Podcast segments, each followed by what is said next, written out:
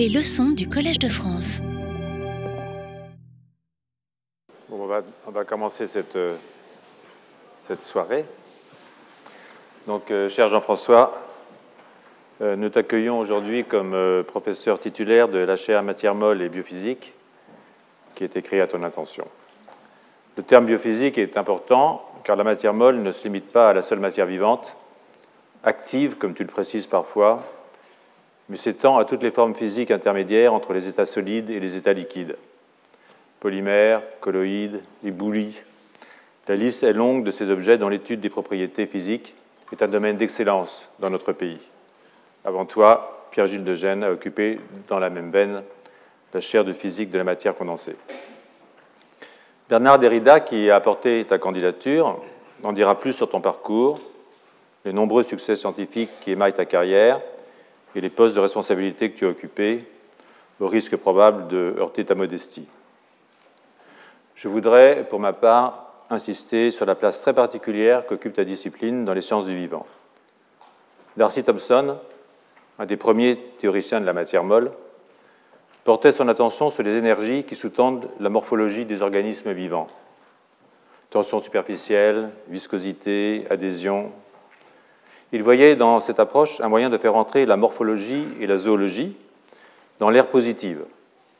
Référence explicite à Claude Bernard, qui selon lui l'avait fait pour la physiologie. Bref, il se considérait comme le Newton du brin d'herbe, pour reprendre l'expression kantienne. C'était avant l'arrivée de la génétique, en particulier de la génétique du développement, après quoi on ne peut plus dire, comme Claude Bernard, que la zoologie ou la morphologie, nous ne pouvons que les contempler. En fait, nous pouvons aujourd'hui agir dessus, parce que nous n'avons plus que commencer, parmi d'autres les travaux de Denis Duboul en témoignent, à déchiffrer l'invisible génétique sous le visible morphologique, pour paraphraser François Jacob. C'est dans ce cadre, il me semble, que la discipline que tu portes, et qui rejoint les travaux de biologistes comme ceux de Thomas Lecuy, prend une grande importance, car le macroscopique ou mésoscopique, auquel tu t'intéresses en priorité, doivent trouver leurs articulations avec le microscopique, dont la génétique est une des facettes, à travers des analyses multi-échelles chères à Bernard Derrida. Il est attendu que les années à venir permettent de décliner ces articulations à travers une théorisation du vivant capable d'intégrer ces différents niveaux et de faire appel à un grand nombre de disciplines, la génétique et la physiologie, bien entendu, mais aussi les mathématiques, la chimie, et tu seras là pour en parler, la physique, dont celle de la matière molle. Ton arrivée au Collège de France marque donc notre intérêt pour ce tournant théorique en cours. Alors, cher Jean-François, c'est au nom de tous nos collègues que je te souhaite la bienvenue.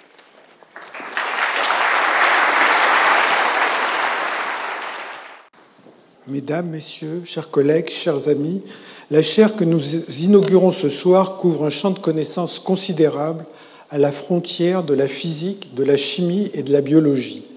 Son objet est de comprendre les processus physiques qui régissent la matière vivante à toutes les échelles, depuis celle des molécules à celle des tissus vivants, en passant par les membranes cellulaires ou les moteurs moléculaires.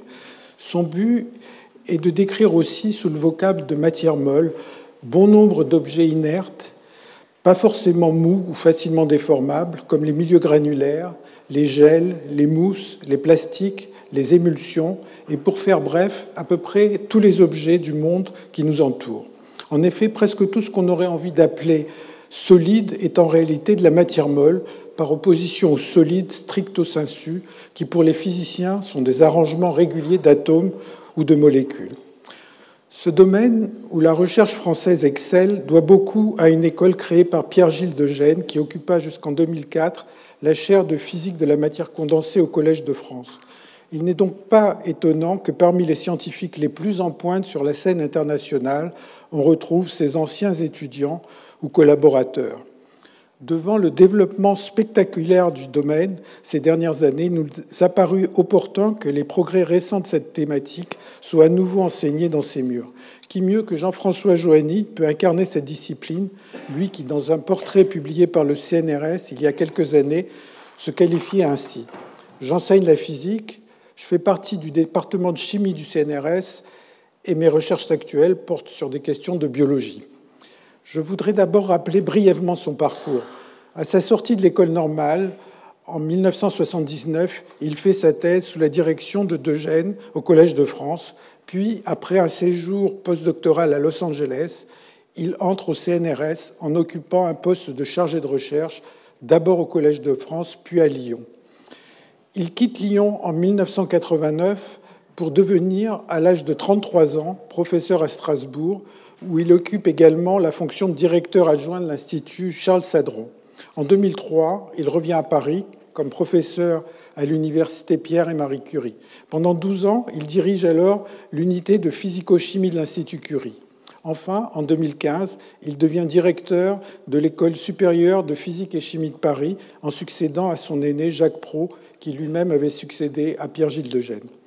Jean-François Joanny a reçu de nombreuses récompenses, dont le Grand Prix Synodel Ducas de l'Institut de France, la médaille d'argent du CNRS, le Grand Prix Gentner Kastler de la Société française de physique et le Grand Prix Ampère de l'Académie des sciences. Après sa thèse effectuée sur des questions de mouillage, on lui doit des contributions majeures dans toute une série de problèmes de la physique de la matière molle. Le rôle des impuretés dans le déplacement d'une ligne de contact, la théorie des solutions de polymères chargés, l'effet de molécules polaires sur la stabilité de monocouches, l'équilibre et la dynamique de gel ne sont que quelques-unes de ses contributions les plus importantes. Depuis l'année 2000, les années 2000, il est devenu un des physiciens les plus connus à l'interface physique-biologie, surtout par ses travaux sur la physique à l'échelle de la cellule, en particulier sur les moteurs moléculaires, les membranes, le cytosquelette ou plus récemment ceux à l'échelle des tissus. Il a su aussi réfléchir à des questions fondamentales de physique, comme le montrent ses travaux sur les relations de fluctuation ou sa revue de 2013, déjà citée plus de mille fois, sur le sujet brûlant de la matière active qui fera l'objet de son cours cette année. Pour en donner un bref aperçu, la matière active s'attache à décrire des systèmes dont les composantes consomment de l'énergie, ou plutôt la transforment, au premier rang desquels la matière vivante, mais pas uniquement. Les physiciens étudient par exemple de petites sphères appelées particules Janus, en référence au dieu latin, dont les deux hémisphères opposés ont des caractéristiques différentes et qui, lorsqu'on les éclaire, se mettent à se déplacer comme le font certaines bactéries autopropulsées par des flagelles. Il s'agit alors de généraliser les lois de l'hydrodynamique et celles des changements de phase en prenant en compte les forces internes dues à la consommation d'énergie. Il est évidemment impossible d'entrer aujourd'hui dans le détail précis des travaux de Jean-François. Certaines de ses contributions ont des retombées dans des domaines éloignés de la physique, comme le rôle des moteurs moléculaires dans le transport intracellulaire ou dans l'audition. D'autres font depuis longtemps partie intégrante de la physique, comme ses résultats sur les polymères, ces très longues molécules organiques en solution ou sous forme de gel qui sont étudiées depuis le milieu du XXe siècle par des physiciens et sont devenus récemment un champ de recherche de nos collègues mathématiciens. Par exemple, un des articles les plus cités de Jean-François est consacré à un problème de physique motivé par la biologie, celui de la translocation d'une longue molécule à travers un nanopore. Il s'agit de comprendre comment une longue molécule d'ADN ou d'ARN messager arrive à traverser une membrane par un tout petit trou, un nanopore, un peu comme un fil qui, par fluctuation, arrive à se faufiler dans le chat d'une aiguille. C'est ce qu'on essaie de faire quand on a un bouton à recoudre. Sans doute en sera-t-il question dans un de ces futurs, dans un de ces futurs cours. Par la diversité de ses thèmes de recherche, l'impact de ses travaux sur la scène internationale, sa capacité à développer des modèles en restant à l'écoute des expérimentateurs et ses nombreuses responsabilités passées, Jean-François est un physicien exceptionnel dans le paysage scientifique français. C'est donc en me réjouissant de le voir s'installer au Collège de France, que je lui cède maintenant la parole. Merci. Monsieur l'administrateur, chers collègues, chers amis, mesdames et messieurs, je voudrais commencer en remerciant l'Assemblée des professeurs au Collège de France qui m'a élu sur cette nouvelle chaire euh, matière molle et biophysique, et en particulier Bernard Derrida qui a proposé ma nomination. Les physiciens euh, de tout temps se sont intéressés euh, à la biologie et en me nommant sur cette chaire on introduit au Collège de France une nouvelle physique à l'interface avec la biologie. Ce dont je voudrais vous parler ce soir, c'est cette physique pour la biologie. Parmi les physiciens qui se sont intéressés à la biologie, il me semble qu'un des premiers est Robert Hooke. Robert Hooke était un savant très interdisciplinaire ou un humaniste du XVIIe siècle dont les intérêts étaient très variés. Ça allait de l'architecture à l'astronomie, à la physique, à la chimie, à la biologie. Euh, il est resté parce qu'il a donné son nom à la loi de Hooke qu'on a tous appris à l'école, c'est la loi de l'élasticité linéaire des ressorts. Parmi les sujets auxquels s'intéressait Robert Hooke, il y avait l'optique, et avec son microscope, il a été le premier à voir des cellules. Je vous ai mis ici un extrait, une planche du livre de Robert Hooke qui s'appelle Micrographia, et puis l'image que lui donnait des cellules. Ces cellules, c'est des cellules d'écorce d'arbres. Une autre figure emblématique de la physique qui s'est intéressée à la biologie est Erwin Schrödinger. Erwin Schrödinger était un, un, des pères fondateurs de la mécanique quantique et en 1944, il a publié ce livre qui est absolument passionnant, dont le titre est What is Life? Dans ce livre, Schrödinger se pose la question du stockage de l'information biologique et avant qu'on connaisse la structure de l'ADN, il propose des solutions qui sont finalement pas si réalistes que ça. Il est aussi un des premiers à avoir considéré les systèmes biologiques comme des systèmes dissipatifs, qui est une ligne que je vais beaucoup choisir après. Je ne vais pas vous faire un panorama de tout ce que les physiciens ont pu apporter à la biologie. À peu près tous les domaines de la biologie sont touchés. J'ai mis une liste ici qui est euh, clairement incomplète. La seule chose que je voudrais faire, c'est vous citer deux travaux qui, à moi, m'ont paru particulièrement marquants et qui m'ont particulièrement marqué. Le premier, c'est le travail de Hodgkin et Huxley sur la propagation de l'influx nerveux. C'est un travail qui a eu un impact euh, majeur sur la biologie, avec des expériences qui sont absolument superbes sur l'axone géant du calamar. Ce que moi je veux retenir aussi, c'est la partie théorique de ce travail, qui décrit la propagation de l'influx nerveux en termes de système dynamique ce qui me paraît assez moderne comme présentation. Et je crois qu'aujourd'hui encore, même pour les physiciens, ça reste un exemple à citer de système dynamique. La deuxième chose que j'ai retenue de ça, c'est la façon dont ils ont euh, fait interagir l'expérience et la théorie que je trouve absolument exemplaire. Tout ce qui font théoriquement est vérifié par l'expérience et réciproquement, et à la fin, on a une image absolument parfaite du système. Le deuxième Exemple que je veux vous montrer, c'est celui d'Ed Purcell. Purcell était un des fondateurs de la résonance magnétique nucléaire, mais il s'est aussi intéressé à la nage des organismes petits. Alors, les organismes gros, comme les humains, nagent en utilisant l'inertie. Pour les organismes petits, de la taille du micron, les bactéries par exemple, l'inertie est complètement négligeable et donc le mécanisme de nage est complètement différent. Ce qu'a montré Purcell, c'est ce qu'il appelle le théorème de la coquille Saint-Jacques. L'idée de son théorème, c'est que si on avait une coquille Saint-Jacques microscopique et qu'elle voulait avancer en faisant ça, elle n'avancerait pas, elle oscillerait sur place en allant un coup en avant, un coup en arrière, mais elle n'arriverait pas à avancer. Et ce qui montre très très clairement dans cet article qui est devenu extrêmement célèbre, Life at Low Reynolds Number, c'est que pour arriver à nager quand on a un organisme petit qui n'a pas d'inertie, il faut au moins 2 degrés de liberté. Cet article-là est un peu à l'origine de toutes les études que les physiciens font aujourd'hui sur les bactéries. Ce a motivé ma recherche à moi au cours des, 20 dernières années, c'est le fait que la matière molle était une approche nouvelle et assez originale d'étudier le vivant.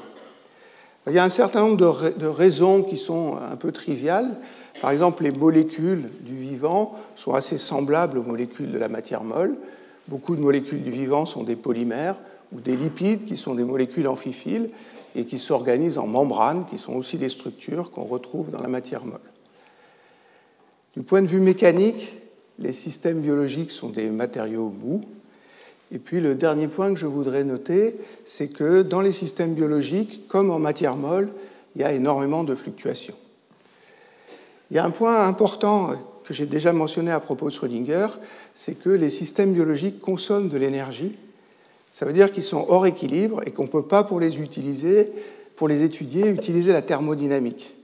Les seuls systèmes qui sont à l'équilibre thermodynamique, c'est les systèmes morts, ce n'est pas les systèmes vivants.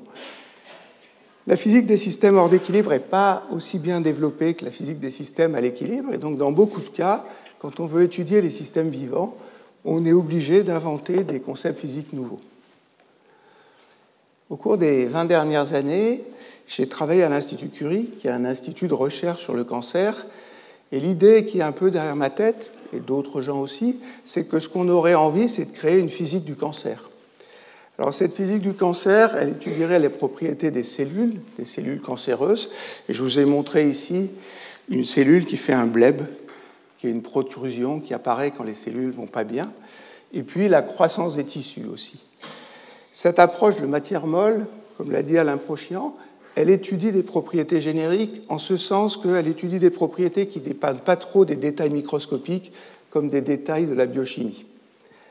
Après, je crois qu'il faut rester euh, réaliste, on ne résoudra pas les problèmes de biologie uniquement avec de la physique, donc la physique doit arriver en complémentarité des approches qu'ont les biologistes, la génomique, les voies de signalisation, la régulation. La notion de matière molle, a été introduite par Pierre-Gilles Lejeune dans sa leçon Nobel en 1991 pour décrire les, fluides complexes pour un comportement intermédiaire entre les liquides qui coulent et les solides qui sont élastiques. Pierre-Gilles Lejeune était professeur au Collège de France. Il a enseigné la matière molle pendant de très nombreuses années, une partie de ses cours étant fait dans cette salle d'ailleurs. Un des domaines que Pierre-Gilles Lejeune a complètement révolutionné, et la physique des polymères. Il l'a révolutionné en introduisant des idées théoriques complètement nouvelles et totalement innovantes. Par exemple, il a relié la conformation d'un polymère à un problème de transition de phase, et en faisant ça, il a ancré la physique des polymères dans la physique statistique ou la physique des transitions de phase. Il a aussi introduit un modèle qui est devenu très célèbre, qui est le modèle de reptation, qui décrit le mouvement d'un polymère au milieu d'autres polymères, ce modèle est la base de toute la mécanique des fluides, des fluides polymères. La science des polymères, à peu près à la même époque, a bénéficié de très gros développements expérimentaux, en particulier avec le développement de la diffusion de neutrons qui permettait de sonder les polymères à une échelle très petite. La diffusion de neutrons en France a été beaucoup développée par Henri Benoît à Strasbourg, euh, et depuis c'est un peu généralisé. Et puis elle a aussi bénéficié du développement de la chimie des polymères, les chimistes ont réussi à faire des molécules de plus en plus contrôlées et à laquelle ils arrivaient à donner des, spécificités plus grandes. C'est important parce que ça souligne bien le fait que dans des domaines comme la matière molle et aussi la biophysique, l'interdisciplinarité est absolument essentielle. Il faut que les physiciens travaillent avec les chimistes, il faut que les physiciens travaillent avec les biologistes, et la science des polymères est un très bon exemple de ça. Alors bien sûr, quand on parle de polymères, on est tous euh, dans la vie de tous les jours en contact avec des polymères. Il y a des plastiques à peu près partout dans notre société, et donc il y a une importance industrielle absolument capitale pour les polymères. Il y a une recherche industrielle, et la recherche industrielle n'est absolument pas déconnectée de la recherche fondamentale. Il y a une interaction entre la recherche fondamentale et la recherche industrielle, et chacune enrichit l'autre et nourrit l'autre. Je vous ai montré ici un exemple de plastique dont les propriétés sont absolument extraordinaires, qui sont les vitrimères qui ont été inventés par Ludwig Leibler. Euh, c'est des plastiques qui clairement ont un intérêt industriel et il y a beaucoup d'industriels qui voudraient utiliser ces, plastiques-là de nos jours. Dans la suite, je ne vais pas trop vous parler de polymères industriels, mais il y a une autre motivation pour étudier les polymères qui sont les polymères biologiques. Ça peut être les protéines, ça peut être l'ADN, ça peut être aussi les filaments du cytosquelette qui ne sont pas des polymères au sens, physique au sens chimique du terme, mais qui peuvent être euh, décrits par les mêmes concepts que les polymères. Il y a un deuxième domaine de la matière molle qui a un impact important sur la biologie, qui est le domaine des cristaux liquides et des membranes.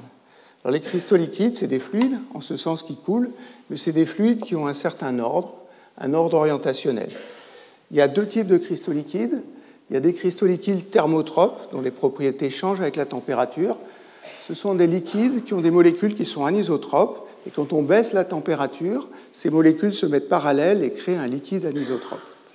C'est avec ces cristaux liquides-là qu'on fait les dispositifs d'affichage.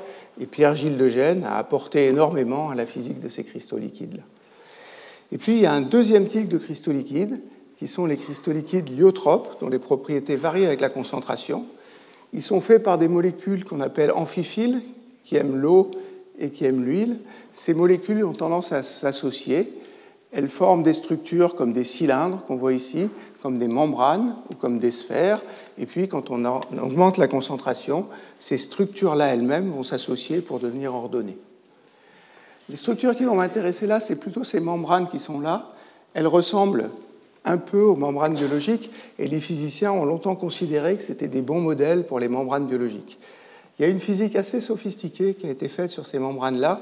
Elle a été initiée par un professeur allemand qui s'appelle Wolfgang Helfrich, dont l'idée était de traiter les, membranes d'amphiphiles comme des surfaces fluctuantes. Donc ça, c'est le deuxième groupe de sujets qui a impacté sur la biologie.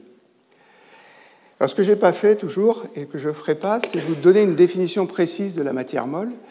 Ce que je veux faire, c'est vous donner un certain nombre de propriétés qu'on retrouve dans beaucoup de systèmes de la matière molle. Alors, la première propriété, c'est que tous ces systèmes mous sont extrêmement susceptibles. Ce que j'entends par là, c'est qu'une toute petite perturbation peut avoir des effets gigantesques. Alors je vais essayer de vous montrer une expérience. Je ne vous garantis pas qu'elle va marcher, mais j'ai un fluide ici. Euh, c'est beaucoup d'eau. C'est un fluide qui m'a été fourni par la société Coatex et qui a été préparé à l'ESPCI par Michel Cloître et Sarah Goujard. C'est de l'eau avec dedans des petites particules qui sont des particules de gel polymère. Ça coule comme de l'eau. Hein. Ça a une viscosité qui n'est pas très différente de l'eau. Une des choses qu'on peut faire avec ces fluides-là, c'est rajouter dedans des molécules tensioactives. C'est des molécules amphiphiles comme celles que je viens de vous décrire. Elles interagissent avec les, particules de polymère, elles gonflent ces particules, et puis ces particules qui étaient très diluées se mettent à remplir tout l'espace. Elles vont se bloquer les unes les autres. On parle de transition d'encombrement, et une fois qu'elles se sont bloquées, ce système qui est complètement liquide devient solide. Donc voilà mon système solide. Il ne coule pas. Et puis, c'est un solide très mou, ces particules sont très molles. Donc si j'applique une toute petite perturbation, si j'applique une toute petite force sur ce système-là, il se met à couler. Alors la surprise, c'est que je ne sais pas s'il coule sous le poids. Oui, celui-là, il coule sous son poids. Ça veut dire que le poids est une force suffisante pour le faire couler. Alors j'en ai un qui ne coule pas, qui est celui qui est beaucoup plus petit, qui est plus difficile à avoir du bout. Et si je tape ici, je le fais couler. Ça, ça s'appelle un fluide à seuil. C'est un fluide pour lequel il faut aller au-delà d'une certaine contrainte pour le faire couler. C'est des fluides qui sont très utilisés dans l'industrie cosmétique, par exemple, ces fluides-là. Donc ça, c'est une première propriété de la matière molle. Une deuxième propriété, c'est que les interactions en matière molle sont faibles. Elles sont faibles à l'échelle des molécules. Ça ne veut pas dire qu'elles sont faibles à une échelle macroscopique. Vous voyez ici ce lézard qui s'appelle un gecko, qui monte verticalement sur une vitre, et puis son poids est soutenu uniquement par les forces d'adhésion. Les forces d'adhésion sont des forces de Van der Waals. Des forces de Van der Waals qui sont considérées comme des interactions faibles. Si les interactions sont faibles, ça veut dire que les fluctuations thermiques sont importantes, et donc dans toute la matière molle, les fluctuations thermiques, ou ce qui est une autre façon de dire la même chose, les effets anthropiques, jouent un rôle très important. Je voulais signaler ici les travaux de Phil Pincus, qui a beaucoup travaillé dans ce domaine-là et qui m'a fait le plaisir de venir ce soir.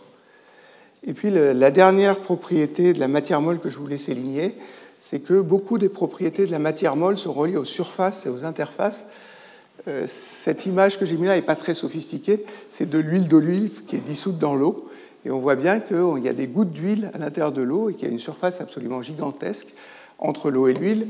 C'est à cause de ces effets d'interface que des systèmes comme les films liquides minces, où tous les problèmes de mouillage sont considérés comme faisant partie de la matière molle.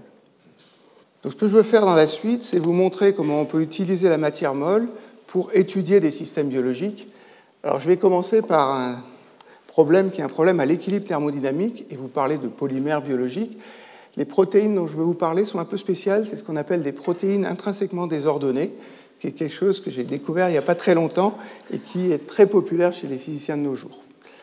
Après, je parlerai vraiment de systèmes vivants et je voudrais parler de matière active, qui est une sous-classe de systèmes qui consomment de l'énergie et qui sont hors équilibre. Euh, ça aussi, c'est quelque chose qui est devenu assez populaire chez les physiciens parce qu'on arrive à dégager des propriétés générales dans toute cette matière active. C'est sur ce sujet que je ferai mon premier cours à partir de la semaine prochaine. Et puis pour finir, je vous montrerai des exemples que j'appelle de physique pour la biologie. Inspirés par le cancer, je parlerai de division cellulaire et de croissance des tissus. Donc je vais commencer par les protéines. Dans la cellule, les protéines ont une fonction, mais elles n'ont cette fonction que si elles sont repliées dans leur état fondamental qui est appelé l'état natif. Ce qui est montré ici, c'est ce qu'on appelle un paysage énergétique. Dans l'espace des conformations, ce qu'on trace, c'est l'énergie de la protéine. Et vous voyez qu'il y a un minimum très profond ici. Ce minimum correspond à l'état natif. C'est comme ça que ça se présente pour la plupart des protéines. Et quand les protéines sont repliées dans cette conformation-là, elles ont la fonction qu'elles doivent avoir dans la cellule. Il y a certaines protéines pour lesquelles il n'y a pas un seul minimum, mais il y a plusieurs états de repliement possibles, deux, trois. Et puis, il y a des protéines où, quand on regarde le paysage énergétique, il n'y a pas vraiment de minimum profond. Ça veut dire que toutes les conformations ont à peu près la même énergie.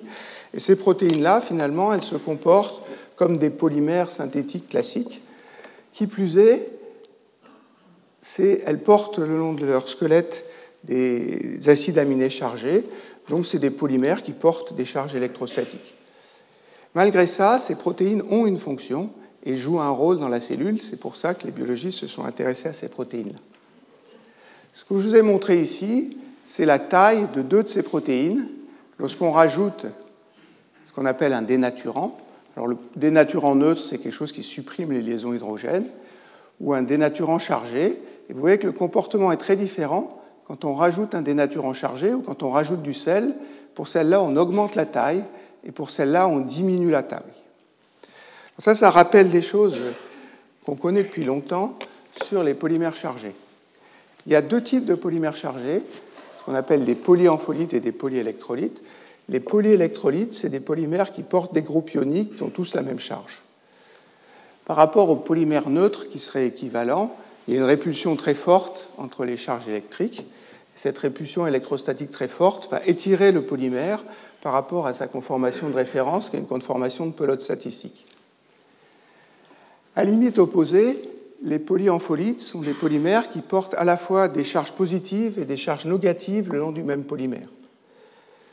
On peut arriver à une situation où la charge totale est neutre, et il y a la moitié des charges qui sont positives et la moitié des charges qui sont négatives.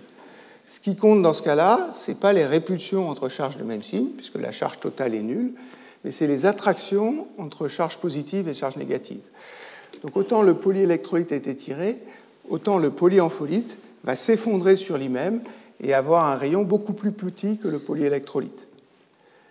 Et puis, il y a des situations intermédiaires où on a à la fois des charges positives et des charges négatives, avec sur mon dessin un excès de charges positives, et on a une structure intermédiaire avec des petites gouttes qui correspondent à des structures effondrées de polyampholytes, qui sont séparées par des morceaux de polymère très étirés. Pour moduler les interactions électrostatiques, la méthode classique, c'est de rajouter du sel. Quand, on rajoute du sel, on écrante les interactions et on supprime les interactions électrostatiques. Vous voyez que si je rajoute du sel à un polyélectrolyte, je vais supprimer les répulsions et sa taille va diminuer. Si je rajoute du sel à un polyampholyte, je vais supprimer les attractions et la taille va augmenter. C'est plus difficile de voir ce qui se passe sur ces structures-là, et parfois le comportement peut être non monotone quand on rajoute du sel. Si vous revenez à ma diapo suivante, quand on rajoutait du sel dans la diapo précédente, dans un cas j'augmentais le rayon, dans l'autre cas je diminuais le rayon, ce qui correspond bien à ces deux comportements qui sont ici. L'expérience que je veux discuter après, c'est une expérience de translocation du polymère à travers un pore. On sait faire des pores, soit dans des membranes, soit dans des structures artificielles qui sont très petits, avec des diamètres de l'ordre du nanomètre, et puis des longueurs de l'ordre d'une dizaine de nanomètres. Ce qu'on fait après, c'est qu'on applique une différence de potentiel entre les deux extrémités du pore. Ça crée un champ électrique à l'intérieur du pore, et ce champ électrique va faire passer des molécules à travers le pore. Si dans ce pore, on met un polyélectrolyte qui a des charges positives ici, le champ électrique va pousser le polyélectrolyte à travers le pore. Le polyélectrolyte va passer à une vitesse qui est à peu près constante. Et puis, c'est ça l'expérience de translocation. Si on s'intéresse aux polyampholytes, qui ont à la fois des charges positives et des charges négatives, le problème est bien plus compliqué parce que les charges positives ont bien envie de passer à travers le port, mais les charges négatives sont repoussées à l'extérieur du port. Alors j'ai mis un, exemple ici qui est un peu euh, caricatural, où j'ai mis la moitié des charges positives d'un côté du polymère, c'est cette partie bleue qui est là, et puis la moitié, pardon, la moitié des charges négatives sur cette partie bleue qui est là, et la moitié des charges positives sur l'autre partie qui est ici. Et je supposerai qu'il y a le même nombre de charges positives que de charges négatives. Quand l'extrémité positive arrive à l'entrée du port, elle va rentrer, elle est tirée de l'autre côté, mais elle tire la charge négative avec elle. Et puis on arrive à une situation où le point de jonction ici est exactement au milieu du port. Il y a autant de charges positives que de charges négatives, et le polymère est bloqué au milieu. Alors il ne va pas rester bloqué parce qu'il y a des fluctuations thermiques, et donc il a une probabilité de 50% de ressortir du port vers la gauche, ou une probabilité de 50% de ressortir du port vers la droite. L'exemple plus précis que je voudrais vous montrer, c'est de regarder ce qui se passe maintenant avec des polyampholytes que j'ai appelés aléatoires, c'est-à-dire un polymère qui, le long de la même chaîne, porte de façon aléatoire des charges plus ou des charges moins. Les charges plus vont vouloir passer à travers le polymère, les charges moins vont vouloir être repoussées et éjectées du polymère, et donc il faut comprendre comment ça se passe. Une bonne façon de comprendre, c'est de changer de référentiel. C'est-à-dire, au lieu de dire que le polymère passe à travers le port, ce que je vais dire, c'est que le port se déplace le long du polymère. Il va y avoir des régions le long du polymère qui sont plutôt chargées positivement. Là, le port va avancer vite. Et puis, il va y avoir des régions qui sont chargées négativement. Le polymère ne veut pas rentrer dans le port. Et donc, le port va ralentir. il va y avoir ce qu'on appelle les barrières de potentiel. Et si les charges sont réparties de façon aléatoire, il y a des barrières de potentiel qui ont des hauteurs complètement aléatoires. Finalement, ce problème, c'est le problème d'une particule, qui serait le port, qui se déplace le long d'un chemin à une dimension avec des barrières de potentiel aléatoires. Alors ça paraît un problème très compliqué, mais ce problème a été étudié très très en détail. Il a été étudié par Jean-Philippe Bouchot, mais aussi par deux professeurs au Collège de France qui sont Bernard Derrida et Antoine Georges. En fait, il y a en gros deux paramètres dans ce problème-là. Il y a la charge totale moyenne du polymère. Est-ce qu'il a plus de charges positives ou plus de charges négatives Et puis, il y a la différence de potentiel entre les extrémités du port. Donc, si je trace un espèce de diagramme où je mets la différence de potentiel en fonction de la charge moyenne, chaque expérience correspondra à un point de ce diagramme-là. Et en gros, il y a deux comportements possibles. Si on est en dessous de cette ligne-là, la charge moyenne est très positive. Si la charge moyenne est très positive, c'est ça qui va dominer le passage, à travers le port et le polymère va passer à vitesse constante. Il y a des fluctuations autour de cette vitesse constante sur lesquelles je vais revenir dans une minute. Si on se place à potentiel très grand ou à charge petite, il y a à peu près autant de charges positives que de charges négatives, et les fluctuations de charge jouent un rôle essentiel. Le polymère va passer à travers le port mais il passe plus lentement qu'à vitesse constante. Ça veut dire que le nombre de monomères qui passent va croître comme une puissance du temps qui est plus petite que 1. Et puis il y a même un régime ici où la charge est exactement nulle. Ça, c'est un régime qui a été étudié par un mathématicien russe qui s'appelle Sinai il y a très longtemps.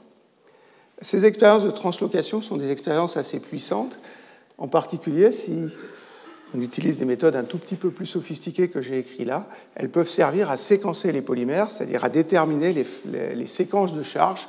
On obtient ça en regardant les fluctuations autour de la vitesse moyenne du polymère. Donc voilà l'exemple que je voulais vous donner qui décrit un problème à l'équilibre thermodynamique.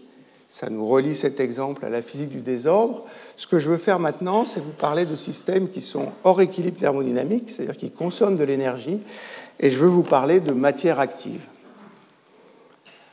Alors, ce que j'appelle matière active, et ça a été très bien dit par Bernard Derrida et par Alien Prochian, c'est un système qui consomme de l'énergie, mais qui consomme de l'énergie à l'échelle de chacun de ses constituants. Ça veut dire que l'énergie n'est pas injectée dans le système par les surfaces, chaque composant du système consomme de l'énergie. Évidemment, ça, ça inclut presque tous les systèmes biologiques, ça inclut les cellules qui consomment de l'ATP localement, ça inclut les tissus parce que les cellules consomment de l'énergie, mais c'est un concept un peu plus large qui peut inclure des matériaux synthétiques et même des groupes, le comportement global de groupes d'animaux. Alors, je vais commencer par ce système-là, qui est une goutte dans laquelle on a mis des bactéries. La goutte pend sur une surface comme ça, les bactéries se mettent à la surface de la goutte et on regarde par en dessous. Alors les bactéries, suivant mon critère, c'est bien de la matière active. Elles consomment de l'énergie. Dans ce cas-là, elles consomment surtout de l'oxygène. Elles ont un mouvement chacune. Chaque bactérie a envie de se déplacer dans la direction de sa tête. Mais ce qu'on voit là, ce n'est pas le mouvement individuel des bactéries, c'est un mouvement global de toutes les bactéries. Donc c'est un effet coopératif entre les bactéries. Et ce que vous voyez, c'est un système de tourbillons. Il y en a un là, il y en a un là. Quand un physicien regarde une image comme ça, ça lui rappelle de façon immanquable les fluides turbulents. Dans les fluides turbulents, il y a des tourbillons de toutes les tailles qui interagissent entre eux. La première personne qui a mentionné ce, point-là, qui est Ray Goldstein, qui est maintenant à Cambridge, a appelé ça de la turbulence bactérienne. Il y a une différence fondamentale, cependant, c'est que la turbulence se produit quand l'écoulement se fait à très très grande vitesse, où les physiciens aiment bien parler de nombre sans dimension, quand le nombre de Reynolds est très très grand. Ici, la vitesse est extrêmement faible. Le nombre de Reynolds, qui doit être de l'ordre de 1000 pour que le système soit turbulent, est ici de 10-5 ou 10-6. Donc ce système-là n'a rien à voir avec un système turbulent, il a à voir avec des effets collectifs des bactéries qui veulent se déplacer ensemble. Je vais vous montrer aussi un système synthétique qui se comporte comme de la matière active. C'est des petites particules colloïdales, c'est des petites particules d'électriques dont la taille est de l'ordre de quelques microns qu'on plonge dans un solvant conducteur. Ces particules tombent au fond, elles tombent sur la surface du fond du récipient, et puis on met un champ électrique. Quand on met le champ électrique, les particules se polarisent, mais elles se polarisent dans la direction opposée au champ. Ce système est instable et les particules se mettent à rouler. C'est un effet qui existe depuis longtemps, qui s'appelle l'effet Quink, et on voit, si on observe, les particules rouler à vitesse constante au fond du récipient. L'expérience qui a été faite à Lyon par Denis Bartolo euh, consiste à regarder ce qui se passe quand on met beaucoup de particules et qu'on ne regarde pas le comportement individuel, mais qu'on regarde le comportement collectif de ces particules. Alors je vais vous montrer le film associé, puis je vais vous expliquer ce qui se passe. Donc on force les particules à se déplacer sur une bande. Au départ, elles sont homogènes. Et puis ce qu'on voit, c'est que les particules font une espèce d'agrégat, et puis se déplacent à vitesse constante. Elles rebondissent au bout, reviennent, rebondissent, mais toutes les particules se déplacent avec la même vitesse. Donc quand on va à une concentration suffisante, ce qu'on observe, ce n'est pas des particules qui vont dans des directions aléatoires, c'est des particules qui ont un effet coopératif qui les amène à se déplacer toutes dans la même direction. C'est un effet un peu similaire à celui des bactéries. Ce qui nous intéresse dans ces effets de matière active, c'est les effets collectifs entre les composants individuels. le dernier type de système dont je veux parler est un système qui n'est pas un système que les physiciens ont l'habitude d'étudier. Il a trait au comportement collectif des groupes d'animaux. Ici, vous avez un banc de poissons. Si je ne fais pas attention aux échelles de taille, un poisson, des poissons, c'est bien de la matière active. Les poissons mangent, consomment de l'énergie. Par contre, ce qui va gouverner le comportement collectif des poissons, c'est que les poissons ont tendance à nager parallèles les uns aux autres. Si vous prenez des poissons très très dilués, ils vont nager au hasard et ils ne vont pas interagir. Si vous augmentez la concentration des poissons, le nombre de poissons que vous avez, les poissons vont se mettre à se déplacer ensemble, ils vont se regrouper et on forme un banc de poissons qui se déplace à une vitesse constante dans une direction. Alors, les premiers modèles qui ont été faits pour la matière active ont été faits justement pour ce comportement de groupes d'animaux c'est les poissons, c'est les vols d'oiseaux. Il y a eu des études qui s'intéressaient aux troupeaux de bisons aussi. Euh, le modèle le plus simple et le premier qui a été fait a été fait par un chercheur hongrois qui s'appelle Tamas Vicek. Euh, il est schématisé ici. Chaque animal est un point, mais chaque point a une vitesse à laquelle il peut avancer. Cette vitesse, a priori, est orientée dans n'importe quelle direction. Et puis après, ce que fait Vicek, c'est qu'il se donne des règles d'interaction entre les composants. Chaque composant regarde ses voisins, c'est-à-dire les voisins qui sont dans un cercle de rayon donné, et va ajuster sa vitesse pour se, pour se déplacer à la vitesse moyenne de ses voisins. Quand il fait ça, cependant, il fait une erreur. Donc il ne va pas exactement dans la vitesse des voisins, il y a un petit bruit autour de l'orientation de la vitesse des voisins. Donc il n'y a que deux paramètres dans ce problème-là. Il y a la densité des composants, et ça, ça va fixer le nombre de voisins. Et puis il y a le bruit, l'erreur que fait un composant donné quand il veut s'aligner avec les voisins. Alors le comportement qui est simple, c'est celui qui est à gauche ici. S'il y a très peu de composants, c'est-à-dire si la densité est très faible, ou s'il y a beaucoup de bruit, l'erreur est très grande à chaque fois, il n'y a pas d'alignement, et ce qu'on observe, c'est des particules qui se déplacent au hasard dans toutes les directions. À l'opposé, quand on est à très grande densité, ou quand le, bruit est très faible, chaque composant s'aligne parfaitement avec ses voisins, et on trouve une phase où tous les composants se déplacent dans la même direction. Donc on a là une transition de phase entre un système qui est complètement désordonné, où il n'y a pas de vitesse macroscopique, et un système qui est parfaitement ordonné, où il y a une vitesse macroscopique. J'ai une version euh, un peu moins académique de ce problème qui est montré ici. Euh, c'est un film qui m'a été donné par un de mes collègues indiens, Sriram Ramaswamy. Il a fait ça un matin en allant au labo. C'est des vers de terre. Alors les vers de terre sont bien de la matière active selon mon critère. Hein. C'est des animaux. Ils se déplacent, ils ont envie de se déplacer dans la direction de leur tête. Et puis, si la concentration de vers de terre est trop grande, on arrive à un mouvement collectif. Les vers de terre font cette espèce d'agrégat qui se déplace à vitesse constante. Euh, au début, c'était un jeu, mais maintenant, il y a un collègue de Ramaswamy qui est en train d'étudier les corrélations de vitesse dans ces agrégats de vers de terre. On a fait, euh, avec mes collègues Franz Ulicher et Jacques Pro, un modèle pour ces systèmes actifs qu'on appelle la théorie des gels actifs. La base de notre modèle, c'est qu'il y a des composants qui sont anisotropes, des petits cylindres ou des petits éléments allongés comme ça, et ce qu'on veut regarder, c'est le comportement collectif de ces composants anisotropes. Si ces composants sont orientés, si la tête n'est pas la même chose que la queue, ils peuvent s'orienter de deux façons. Soit ils se mettent parallèles et toutes les flèches pointent dans la même direction, ça c'est une orientation qui est polaire, soit ils se mettent au hasard, parallèles, mais la moitié dans un sens et la moitié dans l'autre, et ça fait un système qui n'est pas polaire, c'est un système qui est nématique dans le Shells où je vous décrivais les cristaux liquides tout à l'heure. Et puis si on a des éléments qui ne sont pas polaires eux-mêmes, on ne peut avoir qu'un ordre non polaire qui est nématique. Ce qu'on veut, c'est étudier le comportement collectif de ces objets. Donc on veut étudier le comportement à grande distance et à temps long. Pour ça, il faut identifier les variables qui sont importantes, qui sont les variables qui relaxent lentement dans un système comme ça. Et il s'avère qu'il y en a très peu. Pour ce type de système, il y a trois variables qui sont importantes. Il y a le fait que les composants sont orientés, donc il y a une variable associée à l'orientation.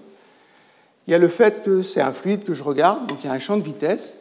Et puis je veux prendre en compte le fait que c'est un système qui est hors équilibre. Donc je veux prendre en compte le fait que c'est un système qui consomme de l'énergie. Et ce que je vais supposer, c'est qu'il y a une unité d'énergie delta mu qui est consommée. Ce que j'ai dans la tête, bien sûr, c'est qu'en biologie, on consomme de l'énergie chimique. Et ça, ça sera l'énergie donnée par la réaction d'hydrolyse de l'ATP. Une fois qu'on a fait ce choix-là, c'est-à-dire qu'on a identifié les bonnes variables lentes, on n'a plus tellement de choix pour faire la théorie. Il y a une procédure qui a été euh, mise en, euh, mise en place par Ron Sager euh, dans les années 50, qui fait que si on connaît les symétries du problème et si on connaît les quantités qui sont conservées dans le problème, on peut construire complètement la théorie sans faire aucune hypothèse. Donc c'est ce qu'on a fait. Je vais vous épargner ça. Ce qu'on trouve à la fin, c'est que en plus des contraintes qu'il y a dans un fluide, qui sont les contraintes visqueuses, il y a une contrainte supplémentaire qui apparaît que je vais appeler la contrainte active. Alors cette contrainte active, elle doit être proportionnelle à delta mu parce qu'elle n'existe pas si le système est à l'équilibre thermodynamique. Elle a un facteur que j'ai appelé Q ici, qui est un tenseur qui est relié à l'orientation des éléments que j'ai mis au début. Et puis il y a un coefficient de proportionnalité que j'ai appelé zeta ici. Zeta peut être négatif, si zeta est négatif, ce que fait cette contrainte, c'est qu'elle contracte le système dans cette direction-là. Si zeta est positif, ça fait l'inverse, ça étire le système dans la direction de l'orientation. Ce qui est important, c'est que cette contrainte dépend de l'orientation et que l'orientation n'est pas forcément homogène. Il peut y avoir des régions où l'orientation est dans un sens et des régions où l'orientation est dans l'autre sens. Ça veut dire qu'il peut y avoir des gradients d'orientation, et s'il y a des gradients d'orientation, il y a des gradients de force des gradients de contrainte.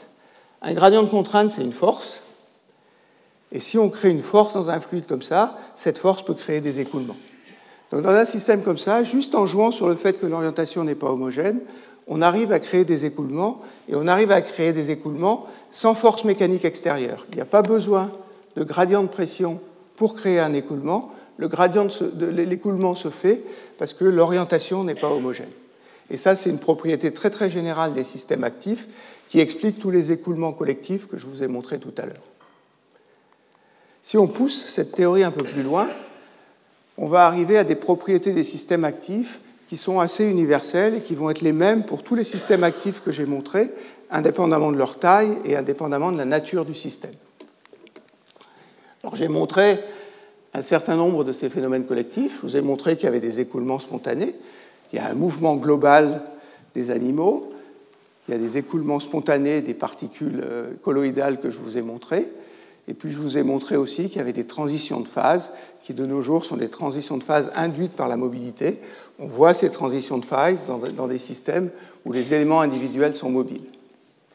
Propriété qui est peut-être un peu plus technique, mais qui est extrêmement intéressante, c'est qu'il y a un vrai ordre à portée.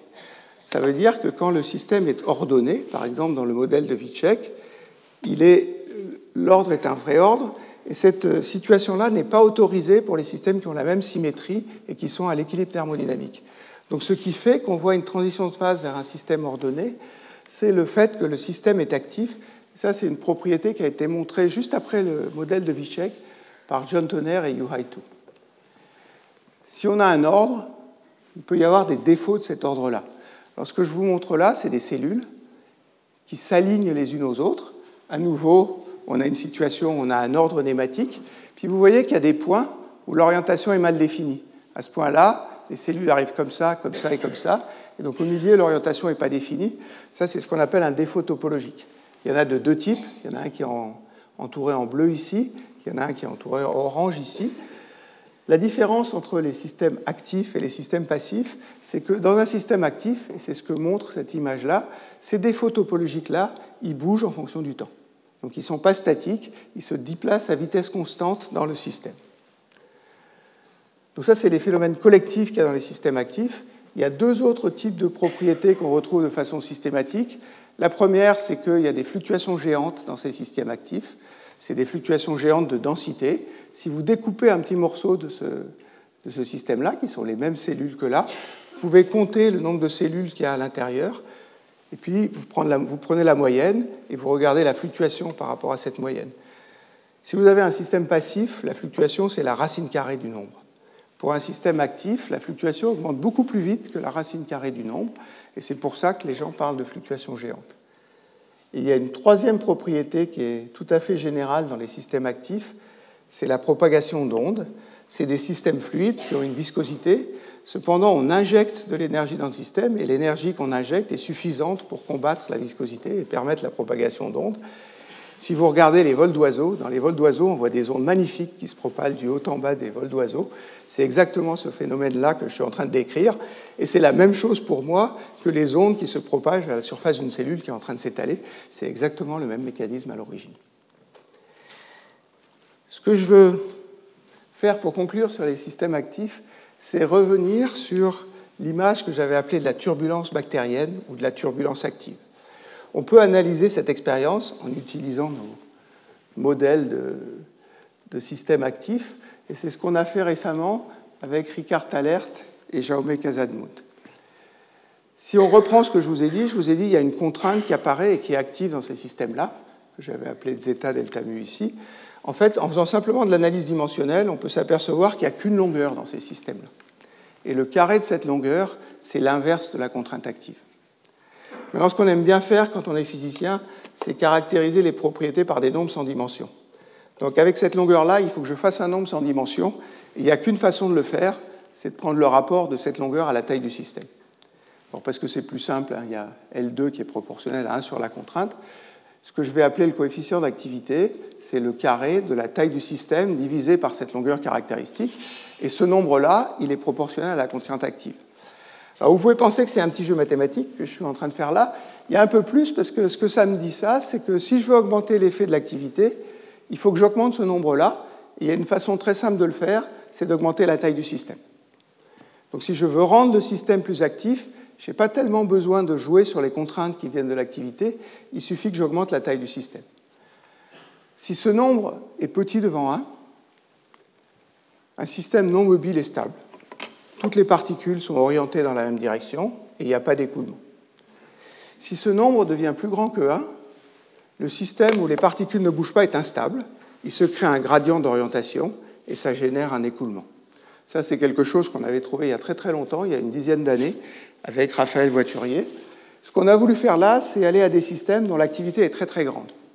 Donc au lieu de s'arrêter à 1, on a passé à des activités de 200, voire de 500. Si l'activité est égale à 200, vous voyez que dans la géométrie qu'on utilise, le système se structure en bandes. Il y a une bande qui a une vitesse vers la droite ici, une bande qui a une vitesse vers la gauche. L'orientation n'est pas uniforme, elle varie de bande à bande, donc il y a des gradients d'orientation entre les bandes, et c'est ces gradients d'orientation qui créent l'écoulement. Et puis on a continué à augmenter l'activité, on est allé jusqu'à 500. Quand on arrive à 500, on voit encore des régions qui sont orientées, avec des gradients entre ces régions-là, et puis ces gradients créent des structures qui sont des tourbillons. Ce qui est intéressant, c'est que ces structures sont réparties de façon à peu près aléatoire. Elles ont des tailles qui sont proportionnelles à cette longueur caractéristique, mais c'est un système où on a des régions orientées qui sont orientées de façon et qui sont disposées de façon aléatoire. Et puis on peut regarder ce qui se passe en fonction du temps. Quand on regarde ce qui se passe en fonction du temps, on voit que ces régions orientées apparaissent et disparaissent en fonction du temps. Donc on a, si l'activité est très forte, une structure qui est du chaos, et c'est du chaos spatio-temporel. Alors après, est-ce que ça a à voir avec la turbulence? Euh, Maintenant, je pense que oui, parce qu'on arrive à trouver des caractéristiques qui sont en loi d'échelle dans ces systèmes-là, ça veut dire qu'ils sont indépendants des échelles, et c'est ça l'autre caractéristique des écoulements turbulents. Par contre, il n'y a pas de cascade d'énergie, donc ça n'a rien à voir avec la turbulence dans les fluides dont on a l'habitude. Voilà ce que je voulais dire sur la matière active. Ce que je veux faire maintenant, c'est vous montrer comment on peut appliquer ces idées de matière active au système biologique. Donc je vais vous parler d'abord de division cellulaire. Ce que j'ai mis ici, c'est une image de cellule. Et à l'intérieur de cette cellule, ce qui est marqué, c'est les filaments qui sont à l'intérieur de la cellule. C'est ce qu'on appelle les filaments du cytosquelette. Il y en a deux types. Ceux qui sont marqués en vert sont des microtubules. Ils ne sont pas très importants pour les propriétés mécaniques, donc je ne vais pas en parler. Ceux qui sont marqués en rouge sont des filaments d'actine. Les filaments d'actine peuvent avoir plusieurs types de structures. Celle qui va m'intéresser, c'est des filaments qui forment un gel. Et puis l'actine dans ce gel-là va interagir avec des tas de protéines. Il y en a un type qui est particulièrement important, qui est ce que je vais appeler des moteurs moléculaires. Donc voilà un schéma du fonctionnement de ces moteurs moléculaires qui s'appellent des myosines. La myosine s'accroche au filament, donne un petit coup sur le filament, crée une force sur le filament et ça pousse le filament et après elle se décroche. Ce mécanisme-là, c'est exactement le mécanisme qui permet la contraction de vos muscles. Donc il y a un mécanisme actif, parce que ces moteurs-là consomment de l'énergie, qui fait qu'on crée des forces à l'intérieur de ce gel-là. Ces forces-là, c'est exactement la contrainte active dont je parlais tout à l'heure. Donc quand on rajoute des moteurs à, euh, à ce gel d'actine qui est là, on crée un gel actif qui consomme de l'énergie et qui a des contraintes actives à l'intérieur qui peuvent soit le contracter, soit le dilater. Et expérimentalement, les moteurs moléculaires myosine contractent le gel d'actine. Après, on peut regarder où se trouve l'actine dans la cellule. Et il y a beaucoup de cellules où l'actine forme une toute petite couche au voisinage de la membrane de la cellule. Alors vous avez deux images ici, une image par microscopie optique, une image par microscopie électronique. Ce qui est marqué en rouge, c'est la membrane. Ce qui est marqué en vert, c'est les myosines. Donc il y a une couche de myosine. Et si on regarde l'actine, elle est localisée au même endroit que la couche de myosine. On voit sur cette image par microscopie électronique la membrane, l'actine qui est en rouge, et puis les myosines qui sont en vert. Ce que je veux dire par là, c'est qu'au voisinage de la membrane, on crée un gel actif qui va pouvoir se contracter. Ça contracte dans la direction de la membrane, et ça, ça crée une tension à la cellule. Alors le problème que je veux discuter, il est plus compliqué que ça, c'est une partie de la division cellulaire qu'on appelle la cytocinèse. La cytocinèse, c'est la dernière étape de la division cellulaire, quand on a une cellule mère qui se divise en deux cellules filles. Vous avez une cellule, alors ces cellules sont des œufs, en particulier des œufs d'oursin, qui ont l'avantage d'être très gros, et les biologistes savent très bien les manipuler. Au début de la mitose, ce qui est marqué en violet ici, ce sont les myosines. Donc vous voyez qu'il y a beaucoup de myosines à la surface de la cellule. Ça, c'est la couche d'actine corticale dont je vous ai parlé tout à l'heure. Cette couche d'actine crée une tension et la cellule est ronde à cause de cette tension-là. Après, la division cellulaire se fait, les chromosomes se séparent, et puis il arrive un moment, à la fin de la mitose, où il apparaît une surconcentration de moteurs moléculaires à l'équateur de la cellule. Si je reprends le langage que j'utilisais tout à l'heure, la contrainte active est plus grande ici que là. Ça va créer un écoulement du pôle vers l'équateur. Cet écoulement ramène des filaments d'actine à l'équateur qui attirent des myosines et le système forme un anneau d'actine au voisinage de l'équateur. Cet anneau contient de l'actine, il contraint des myosines, il veut se contracter et la façon de se contracter, c'est de réduire son rayon. Il va pincer la cellule en deux et la couper en deux comme ça pour arriver à faire la cytocinèse.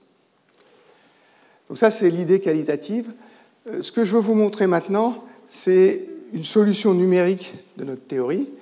vous allez voir un film où on voit tout, tout ce processus-là calculé. voilà la surconcentration de myosine. Les points vous montrent l'écoulement. Et vous voyez qu'il y a un anneau qui se contracte ici et que l'actine s'accumule à ce point-là. L'actine n'est pas du tout homogène. La largeur de, ce, de cet anneau-là vous donne l'épaisseur de, la couche, de la couche corticale. Donc simplement en utilisant notre modèle, on arrive bien à reproduire cet effet qu'à cause d'une concentration de myosine à la surface, à l'équateur, qui est plus importante qu'ailleurs, on accumule les myosines à l'équateur et on coupe la cellule en deux. Alors cette euh, concentration de myosine à l'équateur, elle pourrait avoir une origine physique, c'est-à-dire qu'il pourrait y avoir une instabilité qui concentre les myosines à l'équateur. Ce que disent les biologistes, c'est que c'est dû aux microtubules du faisceau mitotique. Après, on peut comparer ce résultat-là à ce qu'on peut mesurer. Alors, c'est un autre œuf qui est ici. Ça, c'est la première image de mon film. La cellule est ronde. On fait apparaître une concentration de myosine ici. Et puis, on regarde les étapes successives. Vous voyez que la forme est exactement la même. Alors, je ne vous le montre pas de façon quantitative, mais on peut ajuster absolument ces formes-là aux formes qui sont observées expérimentalement. Une autre chose qui est bien prédite, c'est le fait que la décroissance du rayon de l'anneau varie de façon à peu près linéaire.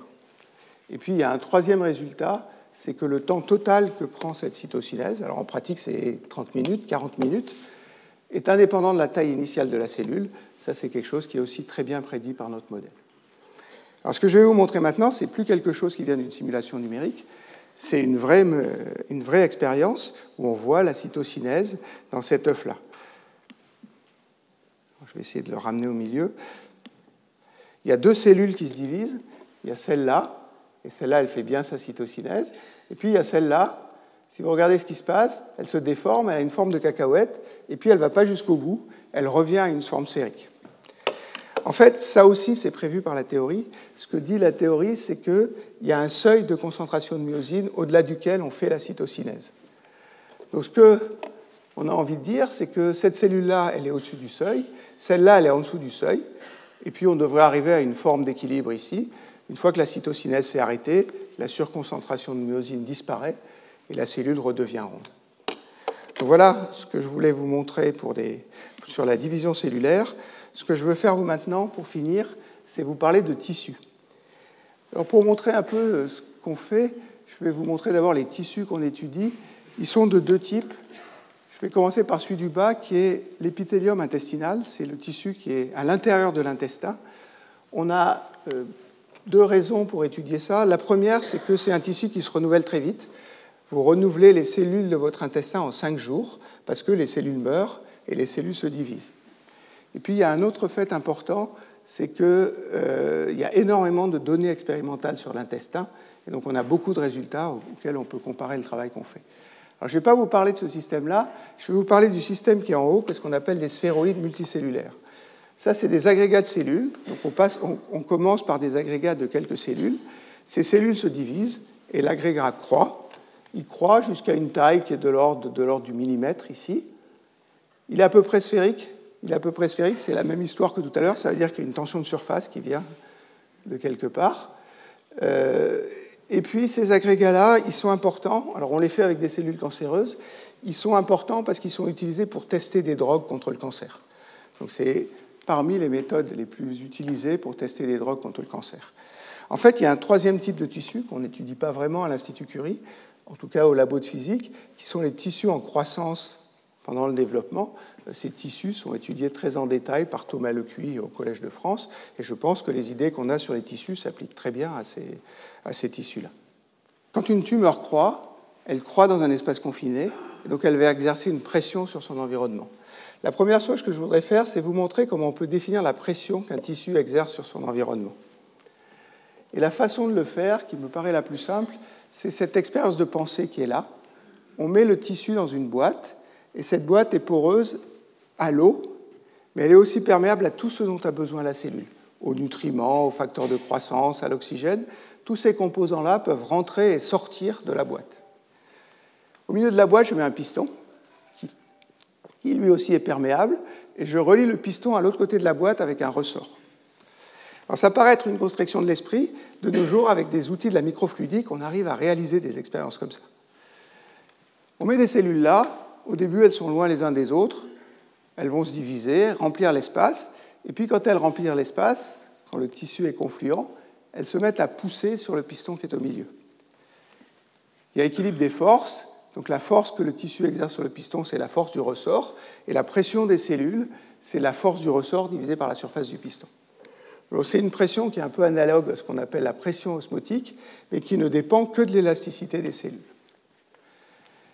Quand la pression augmente, il y a énormément d'expériences qui montrent que les cellules se divident moins, le taux de division diminue, et puis les cellules meurent plus, le taux de mort cellulaire ou le taux d'apoptose augmente. Donc au fur et à mesure que les cellules poussent le piston, le piston se comprime plus, la pression augmente, elle se divise moins, elle meurt plus, et on arrive à un moment où le taux de division cellulaire est exactement égal au taux de mort cellulaire. À ce moment-là, le piston est à une position d'équilibre au milieu de la cellule ici. Et dans cette position, le tissu est dans un état stationnaire. En moyenne, le nombre de cellules est constant. Il y en a qui disparaissent, il y en a qui apparaissent. Il y a des fluctuations, mais en moyenne, le nombre de cellules est constant. Cet état, c'est ce qu'on appelle l'état homéostatique. Et la pression dans cet état, c'est ce qu'on appelle la pression homéostatique du tissu. Pourquoi cette pression homéostatique est importante? Elle est importante parce qu'elle donne une information intrinsèque sur le tissu. Un exemple que je voulais vous montrer, c'est qu'est-ce qui se passe maintenant si au lieu d'utiliser un tissu, on met deux tissus dans la même boîte? Donc je supprime le ressort qui est là et je mets deux tissus. on peut faire le même raisonnement, je ne vais pas le faire, mais on peut se poser la question de savoir s'il existe une position où le, la plaque qui est au milieu qui sépare les deux tissus est à l'équilibre et où chaque tissu serait dans un état stationnaire. Cet état n'existe pas.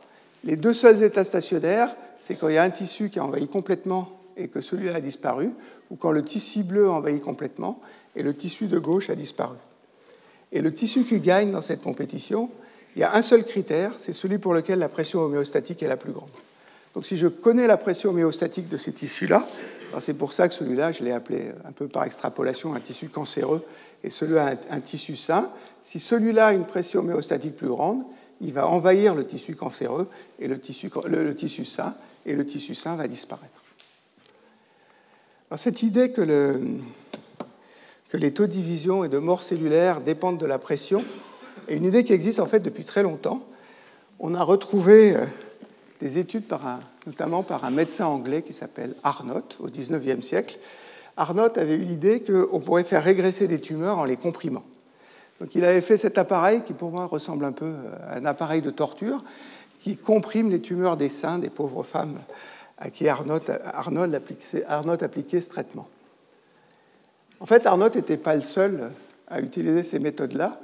Il y a un médecin français qui s'appelle Récamier, Joseph Récamier, qui utilisait le même type de dispositif. Il a même écrit un livre sur ces dispositifs-là, euh, un livre qu'on a retrouvé, et ce monsieur était professeur au Collège de France. Il a été nommé professeur au Collège de France en 1826, où il succédait à Laennec, euh, que je connais bien plus. Il, a, il fait des recommandations sur ces expériences-là. Ces recommandations, c'est de faire des compressions douces pour pas trop asphyxier les tissus. Euh, le dernier point que je voudrais aborder, c'est comment est-ce qu'on mesure cette pression homéostatique. Donc, ce qu'on a fait, c'est que, alors c'est surtout des expériences qui ont été faites par Fabien Montel et Morgane Delarue, c'est qu'on a regardé la croissance des sphéroïdes que je vous ai montré en exerçant une pression dessus. Donc on part de tout petits sphéroïdes, et puis on attend 15 jours, on a attendu jusqu'à 20 et quelques jours, pour regarder comment les sphéroïdes croissent en fonction du temps. On applique une pression, donc voilà la courbe du sphéroïde qui croît quand il n'y a pas de pression, et puis on applique des pressions. Si la pression est trop grande, ça ne croît pas du tout. Ça croît un peu moins vite avec la pression, et puis la taille d'équilibre, qui est la taille où ça va saturer ici, diminue aussi avec la pression. En parallèle de ça, on fait une deuxième expérience qui mesure où sont les cellules qui se divisent et où sont les cellules qui meurent. Donc il coupe le sphéroïde en deux, et avec des marqueurs, on voit les cellules qui se divisent en bleu ici et les cellules qui meurent en rouge ici. Si on atteint un état stationnaire, si les cellules se divisent ici à l'extérieur et meurent à l'intérieur, ça veut dire qu'il y a un flux de cellules permanent entre l'extérieur et l'intérieur. Les cellules sont produites ici et vont mourir à l'intérieur. On peut ajuster ces courbes-là avec des modèles de croissance qui sont extrêmement simples. Et on en tire deux choses. On va tirer le taux de division dans la couche externe ici, et ce taux de division ne dépend pas vraiment de la pression qu'on applique. Mais on peut aussi mesurer le taux de croissance qui est négatif, puisque les cellules meurent, à l'intérieur du sphéroïde. Donc c'est ça qui est tracé sur cette courbe-là. C'est le taux de division moins le taux de mort cellulaire. Vous voyez que c'est négatif, donc les cellules se divisent plus, se meurent plus que ce qu'elles divisent, et puis ça décroît avec la pression. Alors c'est cohérent avec ce que je vous ai dit tout à l'heure, hein. le taux de division décroît, le taux de mort cellulaire croît, et donc la différence doit faire une fonction très décroissante comme ça. La chose qui est un peu surprenante, c'est que même quand on est à pression nulle ici, ce taux de croissance est négatif. Si je veux avoir ce que j'appelais la pression homéostatique tout à l'heure, il faudrait que j'extrapole jusqu'à un taux de croissance nul, et donc que j'extrapole à pression négative. les pressions négatives, c'est quelque chose qui n'est pas très sain en physique. Pour des systèmes à l'équilibre, c'est complètement instable. En fait, pour des tissus comme ça, ce n'est pas instable, et c'est ça que je voudrais vous montrer rapidement. Pourquoi est-ce que les cellules se divisent à l'extérieur? Il y a deux raisons. Il y a une première raison, c'est qu'elles ont plus accès aux nutriments. Les nutriments sont à l'extérieur du sphéroïde, ils vont diffuser vers l'intérieur, donc les cellules externes ont plus d'accès aux nutriments, et elles vont se diviser plus. Il y a une deuxième raison qui est mécanique. Quand une cellule se divise, il faut qu'elle pousse ses voisins, et sur la surface, il y a moins de voisins. Donc à cause de cet effet mécanique, même s'il n'y avait pas d'effet de nutriments, on aurait une division qui serait supérieure sur l'extérieur du sphéroïde.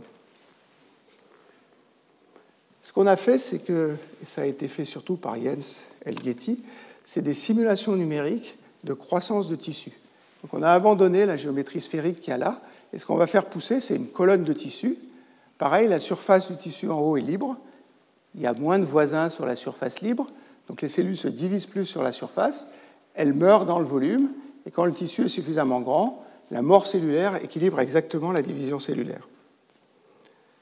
Donc voilà la simulation d'à droite ici. Vous voyez ce tissu qui croît, ça divise plus ici, ça meurt ici, et puis on arrive à un état stationnaire qui est cette barre-là. Et quand on atteint cette hauteur-là, le nombre de cellules qui est produit par division cellulaire ici est exactement équilibré par le nombre de cellules qui est, enlevé par mort cellulaire.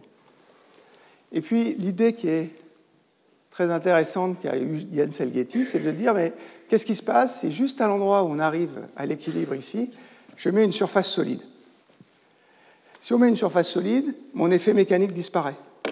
Parce que les cellules ne peuvent pas se diviser facilement sur la surface, elles ne peuvent pas pousser la surface solide. Donc l'effet de production de cellules sur la surface disparaît, et c'est ce que vous observez dans cette simulation. Tant que le tissu ne touche pas la surface solide, il croît.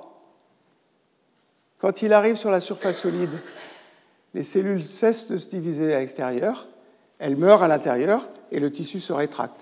Et vous voyez que si on met un ressort ici, il se tend, et ce ressort qui se tend, ça correspond bien à une pression négative, et j'ai un équilibre du tissu ici sous pression négative, qui est ce que j'ai appelé une pression homéostatique négative. Avant de conclure, je voudrais juste faire quelques remarques sur les interactions entre physiciens et biologistes et sur l'interface entre physique et biologie. D'abord, ce qui est très clair pour moi, c'est qu'il y a un certain nombre de processus biologiques qui peuvent être expliqués pratiquement uniquement avec des arguments physiques et que la matière molle est une bonne approche pour euh, discuter ces problèmes-là. Une autre chose qu'on fait, sur laquelle je veux insister, c'est qu'on étudie des phénomènes génériques, c'est-à-dire on ne peut pas aller étudier des phénomènes qui dépendent du détail de la biochimie. Et puis si on étudie ces phénomènes qui ne dépendent pas du détail de la biochimie, ce qui est crucial, c'est de bien choisir l'échelle de taille à laquelle on travaille. Il faut pour chaque problème identifier la taille qui est pertinente et se placer à cette bonne échelle de taille. Les interactions entre physique et biologie, elles ne se font pas seulement dans un sens, c'est-à-dire ce n'est pas la physique qui va apporter à la biologie, il y a un retour de la biologie sur la physique, il y a tout un tas de phénomènes physiques nouveaux qui ont été suggérés par la biologie et qui ont généré une physique qui est tout à fait originale. Un exemple sur lequel tout le monde sera d'accord, je crois, c'est que les moteurs moléculaires ont beaucoup apporté à la physique statistique hors d'équilibre. C'est un très bel exemple qu'on s'est étudié assez en détail, et il y a des notions de physique statistique hors d'équilibre qui viennent de ces, de ces études de moteurs moléculaires. Le deuxième exemple, c'est celui sur lequel j'ai insisté, c'est la matière active, qui est en ce moment très très courue par les physiciens de la physique statistique hors d'équilibre. Et c'est très couru parce qu'on arrive à dire des choses assez générales sur la matière active avec un minimum de suppositions. Je vous ai parlé de pression homéostatique, qui est une notion qui me paraît très intéressante. Implicitement, dans ce que je vous ai raconté sur les tissus, je suppose que le tissu est liquide.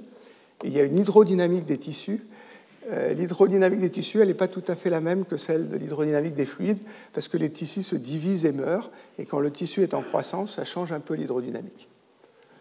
Mon dernier point, c'est que je crois que tout le monde est d'accord là-dessus, on a envie que la biologie devienne plus quantitative. Je pense que ça, c'est une approche qui doit être très très interdisciplinaire, et que c'est une approche interdisciplinaire qui doit inclure la physique.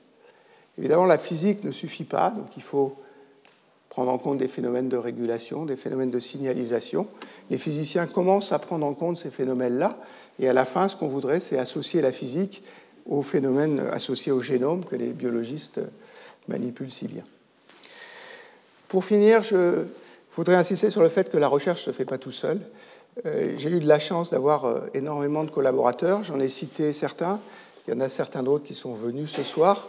Euh, je voudrais absolument les remercier tous. Je vais surtout remercier les jeunes chercheurs avec qui j'ai eu la chance de travailler. J'ai eu pas mal d'étudiants et de post-docs. Ils ont un enthousiasme qui souvent est communicatif et qui maintiennent l'enthousiasme pour la recherche. Voilà, je vous remercie. Retrouvez tous les contenus du Collège de France sur www.colège-2-france.fr.